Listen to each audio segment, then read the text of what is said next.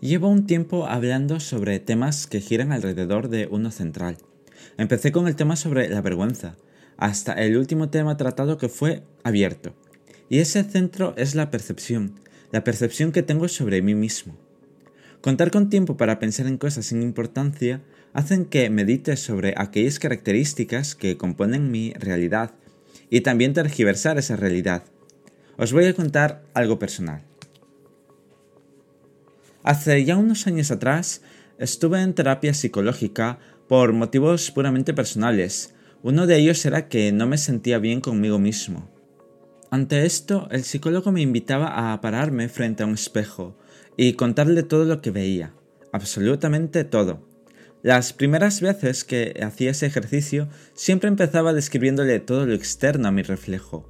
Mi mirada huía de mi propio reflejo. Estuve en esa dinámica varias sesiones, hasta que un día, antes de empezar esta actividad, el psicólogo se puso detrás de mí y empezó a describir lo que veía en el espejo. Sus palabras contando lo que veía me abrieron los ojos y por primera vez me sentí cómodo viendo mi reflejo. A partir de ese momento inicié una nueva rutina, describiendo lo que veía y también lo que sentía al verme reflejado.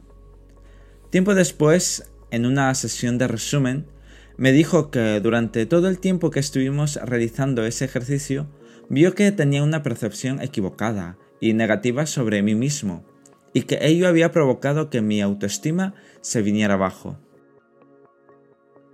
Esa percepción errónea pudo haberse iniciado en mi niñez y por factores externos, pero que la seguía alimentando con factores internos. Al final, y de broma, le dije que nunca habría imaginado que yo fuera mi propio acosador. Su respuesta, fuera de bromas, fue que la mayoría de personas se ocasionan su propio abuso y dolor sin darse cuenta, y empezamos a culpar al resto, cuando la verdad es que la culpa de llegar a ese estado es nuestra.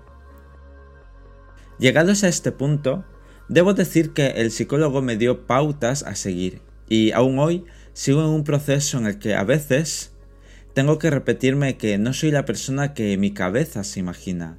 No soy tan malo, no soy tan tonto, no soy tan complaciente, no soy tan iluso, no soy tan triste y no soy tan poco atractivo.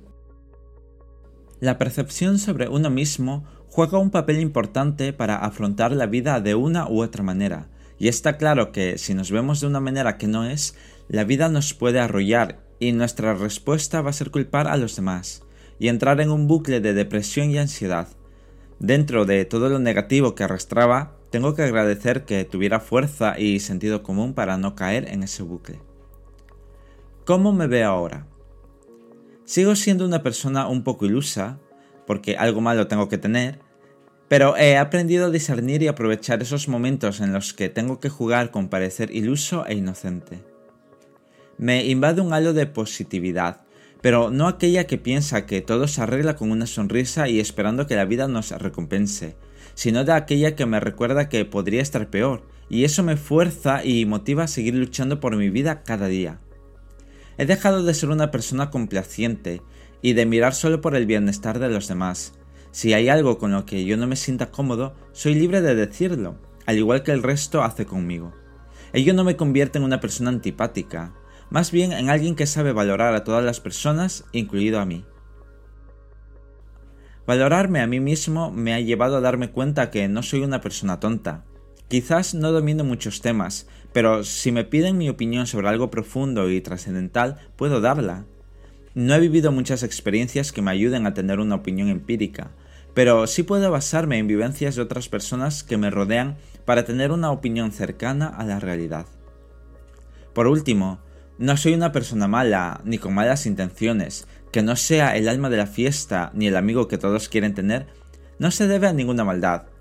En más de una ocasión me remito a mi personalidad solitaria, y también a la etapa de mi vida.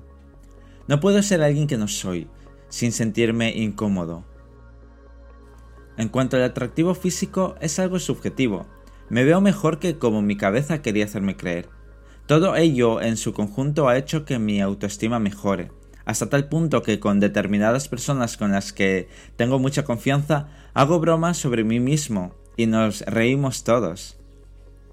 Nos centramos demasiado en las influencias externas y menos en lo que nosotros influimos en los demás, en lo que aportamos, en lo que compartimos y en lo que disfrutamos. Ser conscientes de uno mismo es lo que nos hace humanos. Os dejo con esa idea y con esta canción.